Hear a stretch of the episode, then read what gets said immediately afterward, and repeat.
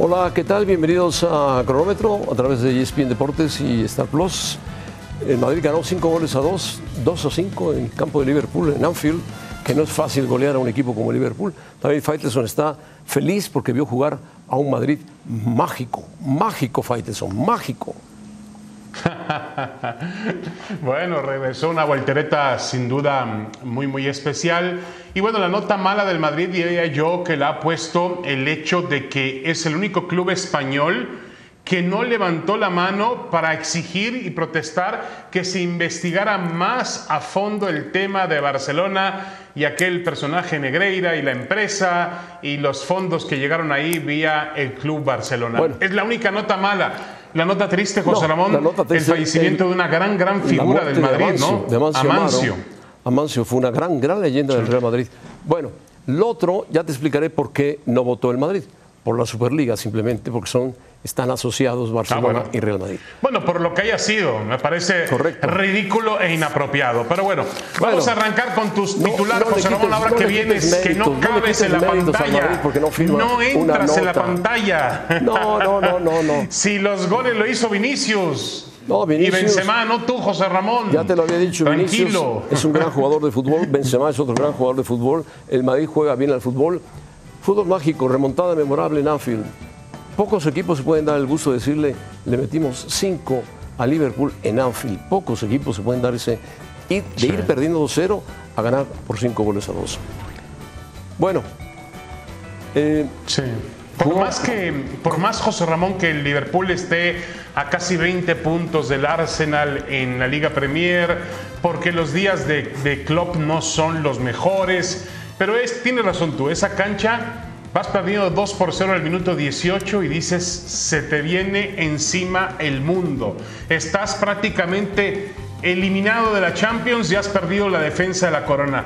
Y el Madrid ha demostrado que es un gran equipo de fútbol. y ah, que si lo tienes medio muerto, por otra vez. Se logra convencer mátalo, de que mátalo cuando es esté medio gran muerto. equipo de fútbol. Vaya, por fin, por fin se convence. Bueno, qué barbaridad. Así es. ¿Cómo dimensionar la goleada del Madrid? Ahora, José Ramón, yo aplaudiría hoy. Sí. Yo aplaudiría hoy la, primero el carácter, la personalidad del equipo, después lo que ha hecho este chico Vinicius, ¿no? Yo le pongo por eso sangre de Champions, una voltereta memorable en Anfield y el Madrid va, bueno, yo creo que tiene prácticamente los dos pies en, en la ronda de los cuartos de final y bueno, sigue la defensa de su campeonato. Ahora, volví al tema, Vinicius, yo la verdad, el otro día tú lo dijiste y me apresuré, tengo que admitirlo. Me decías que Vinicius estaba programado para ser uno de los mejores futbolistas del mundo. Yo te decía que con calma.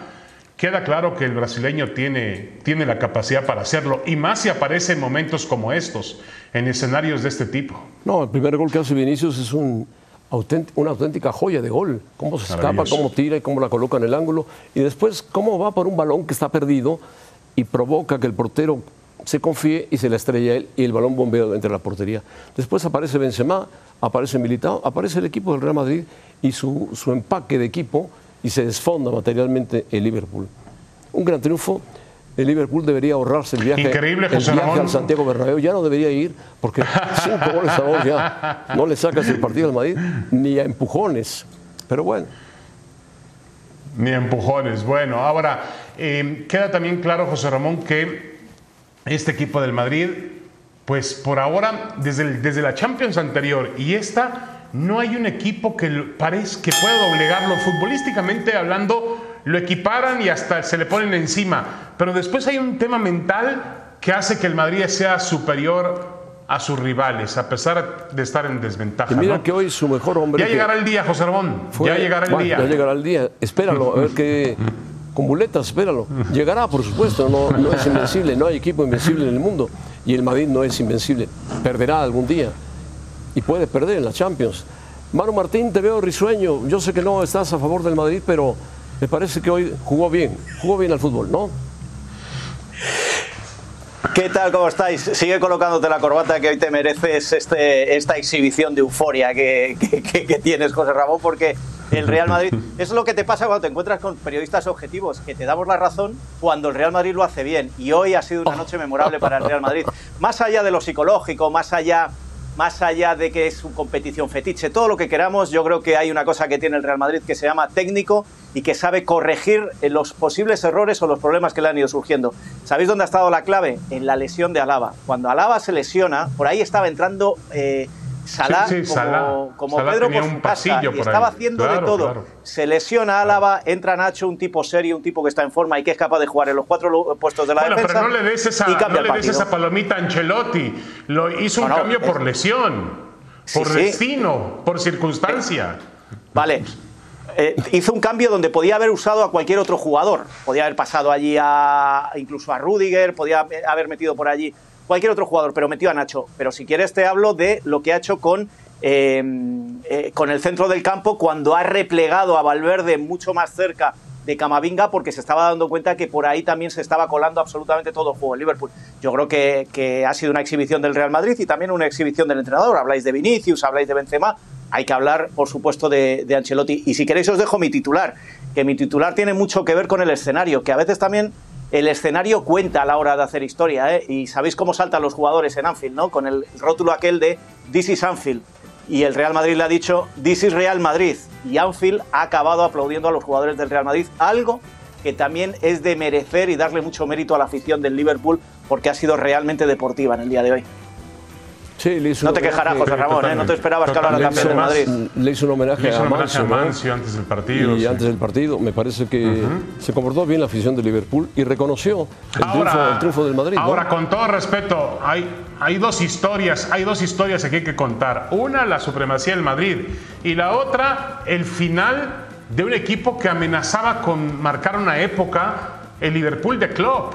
Hoy Liverpool de Klopp está a 20 puntos del líder Arsenal en la Liga Premier y hoy Manu, José Ramón, desperdicia una ventaja de 2-0 a los 18 minutos. Sí, pero en esos...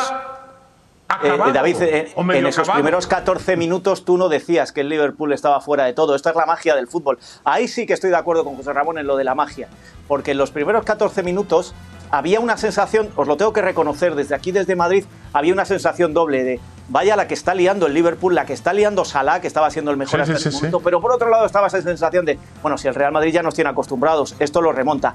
Quiero decir que el Liverpool durante 14 minutos sí ha dejado buenas sensaciones, con lo cual yo no me atrevería a enterrar en la Champions, por supuesto, ah, pero yo no me atrevería a enterrar este Liverpool todavía, ¿eh? Tiene muchos lesionados. Hay que decírselo Ah, sí, pero, pero no tiene el centro del campo titular, acaba de no, déjalo escuchar. No, no, no, no es el año pasado. Déjalo escuchar. Te estás rasgando las vestiduras por el Madrid, pero admite que Liverpool fue un equipito hoy.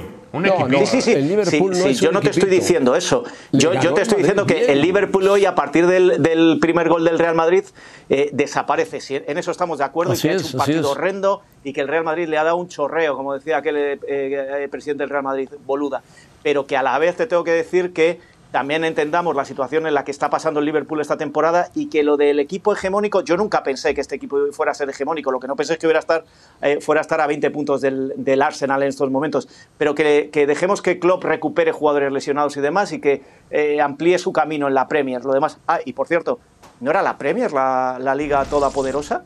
Eh, eso decía la Liga Española ya no valía. Eso decía Faitelson, lo ha dicho siempre toda su vida. No sé, no sé. a ver, pero le ganaron, le ganaron al equipo. ¿Qué, puesto tiene Liverpool hoy en la, en la Liga Premier? Es el número 8. Bueno, con 35 puntos. Con el Brentford. Te has pasado hablando maravillas de Liverpool toda tu vida. Liverpool el Liverpool, cuando iba 2-0, yo creo que corrías, corrías por todo, por todo, toda tu casa como loco. Pero, como loco. pero qué oportunista es Manu. Entonces, qué oportunista pero no, no, no, no, no, David, pero entonces, dice, entonces la, la superioridad, la, sacó el la, pecho. superioridad de la Premier, perdona, perdona, te hago una pregunta. La superioridad de la Premier, entonces, ¿cuál es? Eh, ¿Los cuatro primeros o los 20 equipos? porque a mí me estáis vendiendo eso de que la Premier domina y que los 20 equipos hacen un fútbol espectacular y que con el dinero que tienen compran jugadores para ganar absolutamente todo y de repente llega el segundo de la Liga Española y la le hace Premier es, es una liga más competitiva y más espectacular que la Liga Española. No, no, si se ve cuando se compara con otras ligas en Europa, si se ve, cinco. ¿Eh? No, no, no. Bueno. Punto. o sea, yo, yo se ve la competencia, se ve la repartición. Un apasionado del Real Madrid. Hoy es un apasionado del Real Madrid porque ahora, como Liverpool perdió y por paliza en su cancha, que es sagrada, que lleva mm. siete partidos seguidos en Madrid ganando a Liverpool, siete, lo que pasa es que no cuenta Faitelson. Bueno, pero a ver, había José que ver Ramón, jugar a Benzema, había que ver jugar a ver, Vinicius, a, aprovechemos Rodrigo, a a, todos Manu. los jugadores, a Camavinga. Quedan segundos. Aprovechemos a Manu para hablar de que uno de los grandes equipos históricos de la Liga Española le pagó 7 millones de euros a un asesor de árbitro Ah, que estaba en ya- funciones ya es en la cosa, es vicepresidencia de la Comisión No de Arbitraje cambie, de la Real. Federación No, Española. no, no, no, no. No, no tapemos, no tapemos, Antes de irnos a Manu. pausa, digo una frase muy rápida porque si no el productor me mata. Eso ya lo sabemos, David. Vamos a contar noticias nuevas. Todos los equipos de la Liga Española han sacado un comunicado diciendo que hay que investigar hasta el final y que si hay que sancionar, hay que sancionar. ¿Sabes qué dos equipos no, han- no se han unido al comunicado? Uno el Barcelona, por razones obvias, Y el otro el Madrid. y otro el Real Madrid. Sospechoso. Sospechoso. Vergonzoso. No, sospechoso. Es por la Superliga, Manu, Vergonzoso por la Superliga. totalmente.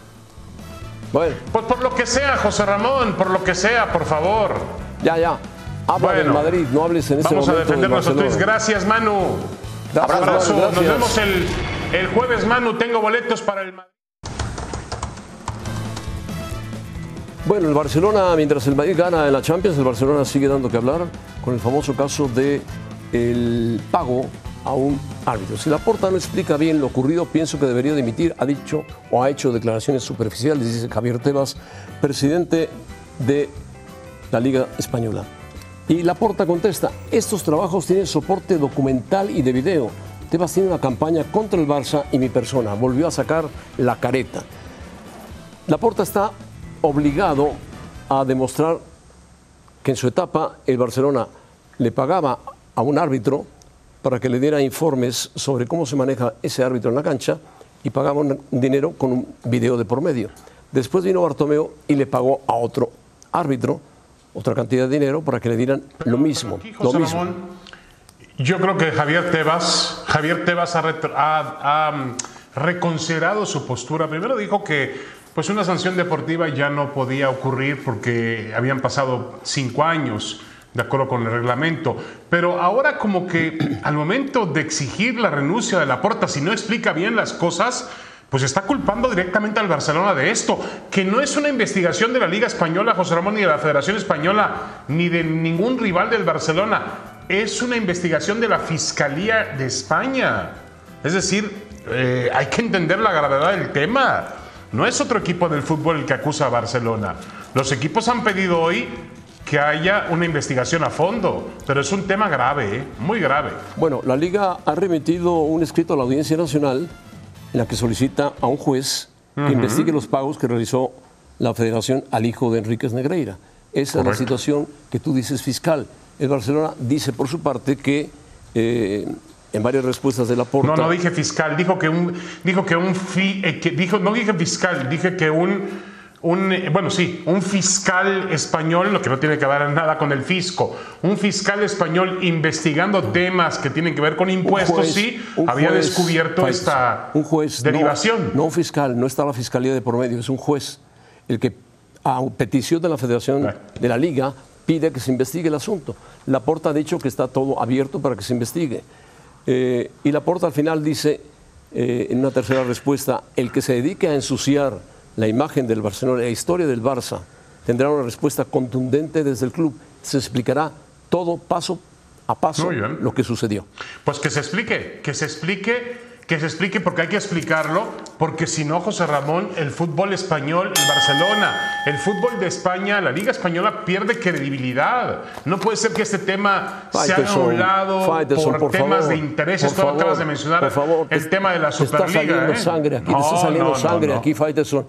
¿Cómo se maneja el No me arbitraje? está saliendo, no, ¿Cómo se ningún maneja el tipo de arbitraje sangre, en José México? Ramón. ¿Cómo se maneja el arbitraje en México? ¿Cómo se maneja el Bueno, arbitraje a en ver, México? José Ramón, Dime, estamos hablando dime. del Barça. No, y en México. Estamos hablando del un ejemplo, Barcelona. dame un ejemplo. En no México. estamos hablando de México. Bueno, Estamos ¿cómo se hablando de maneja el arbitraje en Barcelona, México? el gran Peor, Barcelona. Peor, peor. Uno de los mejores clubes El del mundo y Barcelona la historia no del fútbol. compraba los de eso estamos hablando. Pagaba, pagaba para Pues, que le dieran ver. información sobre el manejo del árbitro de la cancha. Dios mío, a ver, José Ramón. Pagaba, le pagó a un, a un miembro del Comité de Arbitraje Español en funciones. Gravísimo, gravísimo escándalo. Pero bueno, está bien, tú lo quieres minimizar, José Ramón, pero no, No, es no, así. minimizo. Yo espero que el Barcelona Eh, Alejandro- conteste, por supuesto. pero tampoco tenemos que exagerar. Cuando aquí tenemos peores cosas, Faitelson, por Dios, peores cosas. y no quiero hablar. No, no, quiero hablar. Dios, no quiero hablar. Estamos hablando del Barcelona. No, habla, habla, habla, habla ahora que puedes hablar. Aquí hay libertad. ahora, dice, defiende Alejandro Agorri la abolición del ascenso y el descenso con el argumento de que los aficionados mexicanos en Estados Unidos están acostumbrados a ligas sin descenso ni ascenso. Gravísimo lo que dijo Iraragorri, gravísimo, Fighters, gravísimo. O sea, el público de México no sirve, es el de Estados Unidos. Por eso tenemos, no tenemos ascenso y descenso, porque jugamos para ellos, le damos espectáculo a ellos, a los mexicanos que viven en los Estados Unidos, no al de México, no, no, al mexicano. a ver, Alejandro y ah, estaba defendiendo el tema del negocio, porque el negocio que hace el fútbol mexicano en Estados Unidos. El negocio. Yo, yo, hablé, yo hablé hoy personalmente con él y, él me pidió, por favor, me mandó un clip de 5 minutos 41 segundos donde habla del tema. Y dice que a lo mejor lo pudimos sacar de contexto. Le dije que él se equivocaba en mencionar ese ejemplo de que en Estados Unidos se equivocó, se equivocó totalmente. No, no, se equivocó. Pero también en el transcurso de su respuesta, él sí dice que es necesario volver al ascenso y al descenso, pero hacerlo bajo un plan bien orquestado, con las bases, con las estructuras. Y finalmente, José Ramón, con la creencia de que realmente bueno, no lo sé, no lo sé. no lo sé. Yo, yo, yo espero que algún día lo hagan, ¿no? Ah, algún día. Ahora, tú y yo sabemos. Tú y yo sabemos que el tema el tema, el tema de abolir el ascenso y el descenso, José Ramón, fue orquestado por un grupo donde estaba Alejandro Iragorri también, donde estaba un señor Gustavo Guzmán. Él fue de los principales. Para salvar una para salvar franquicias. Para salvar franquicias. Las franquicias del fútbol mexicano. Me parece terrible, terrible. Terrible, Fighters. Lo diga Iragorri, lo diga quien sea. No, Me parece terrible, terrible como se maneja también el arbitraje en México, terrible. Depende de la Federación Mexicana de Fútbol, vamos. y los Pumas, bueno, los Pumas, yo puse un Twitter también de los Pumas que me pedían una opinión sobre Pumas. Yo les comenté que al igual que todos, he visto mal al equipo, muy mal, no levanta y urge una reestructuración seria. Ya no son ni la sombra de lo que algún día fueron. A mí me duele lo que pasa con Pumas, porque siempre he sido un seguidor de Pumas, en las buenas y en las malas. Y lo sabe la gente de Pumas y yo lo sé, y lo sabe Faitelson, que es un seguidor de la América, yo lo soy de Pumas, pero así es la vida. Hoy Pumas no camina, ojalá, ojalá Rafita Puente pueda, bien en tres partidos, que juega con Mazatlán, con Juárez y con el Puebla, pueda sacar resultados y se mantenga en el puesto, porque si no la situación se va a complicar muchísimo. Sí. Muchísimo. Yo espero que Pumas aguante lo más que pueda aguantar a Rafa Puente, que aguante lo más porque es un proyecto interesante. Él se presentó con su propio proyecto, se le mostró a los directivos de universidad, entre ellos Miguel Mejía Barón, y ellos aceptaron. de inicio les pareció muy interesante. Creo que Pumas no ha jugado tan mal como lo muestran los resultados del último mes, pero necesita tener una mayor orden defensivo no se defiende bien ese equipo de fútbol. Ah, tiene, tiene volumen de juego, no ha jugado, no ha jugado bien. Tiene volumen de juego, pero no ha jugado bien. No, bueno. Yo tengo entendido que a Rafa Puente le pidieron que ganase en casa. Y en casa está perdiendo partidos. Y eso es el golpe tan duro que tiene Pumas en ese momento. Está perdiendo partidos en casa. El último, es increíble, frente a las Chivas. Pero bueno, así son las cosas es una pena para, la Universidad de yo, yo creo, a ver. Sí, ahora, José Ramón, eh, mira, la época de André Lilini fue muy buena y luego tuvo también una época bastante, bastante complicada. Pero fue buena, fue buena resultados delicados y que alejaron a Pumas. En general sí, porque, porque supo hacer competitivo a Pumas sin ganar el título, mantuvo a Pumas en competencia tanto en la liga local como también en la liga Conca Champions. Una final, una final de liga local y una final de Conca Champions, José Ramón. Se metió en dos finales. Es decir, Pumas se mantuvo en una escena competitiva a pesar de sus carencias. por el Seattle, que todavía estamos esperando que diga algo en la Copa Mundial de Clubes. Y el Flamengo, el campeón de la Libertadores. Otro desastre. De ahí salió Vinicius de ese equipo. Bueno. Pues Vamos a hablar de la hora, la hora cero y se la dedicamos a una leyenda del Real Madrid, Amancio Amaro, de origen gallego, jugó ahí lo vemos cerca de Gento, Di Stefano, de Puskas. Levanta la cara para que veas esos jugadores, Faitelson, levántala. Amancio fue un futbolista Obviamente. de gran calidad, ganó la Copa de Europa en el Inter de la época de Di Stefano, del 62 al 66, que ganan otra Copa de Europa, dirigidos por Amancio. Y después también ganó tres Copas de España, ganó nueve ligas, ganó la Euro a la Unión Soviética, la Copa de Europa de selecciones, con un gol de Marcelino. Amancio era presidente de honor del Real Madrid. Últimamente, Di Stefano, Gento, Amancio han sido presidentes de honor del Madrid, los tres ya fallecidos. Amancio era un extremo derecho espectacular, rápido, veloz, implacable, jugó en la Selección Nacional de España. Se fue uno de los grandes futbolistas de la época, Amancio Amaro, de 83 años aproximadamente, 84 casi. Que descanse en paz, una leyenda del Y Real Madrid. jugaba José Ramón un gran, asis- un gran asistidor, ¿no? Asistía, ponía muchos pases, muchos Ponía centros muchos de gol. pases, ponía muchos pases. Eh, y bueno, una de las una de las grandes grandes figuras me nos comentábamos al principio que hoy la Unión Europea de Fútbol, la UEFA y el estadio de Anfield también le rindió un gran gran homenaje. Incluso el homenaje fue en idioma en castellano para que obviamente tuviera el realce lo que significa el Real Madrid, una de las grandes grandes figuras del juego. Bueno, nos vamos, Faitelson. Espero que te quedes con un buen recuerdo del día de hoy. Volvió el Tecatito, estaban esperando llevarlo a la, a la Copa del Bueno, Mundo volvió el Tecatito apenas y el, regresó, el Nápoles del. Chucky, ¿eh? El Napoli del Chucky también puso un pie y medio en cuartos de final de la la Champions, le UEFA ganó el Frankfurt. Que la UEFA pusiera el siguiente partido Real Madrid-Napoli. Sería un gran enfrentamiento de fútbol porque el Napoli está jugando muy bien al fútbol. Bueno, Faitelson, adiós, gózala bien. Acuéstate con el Liverpool y con la banda de Liverpool, de los Beatles.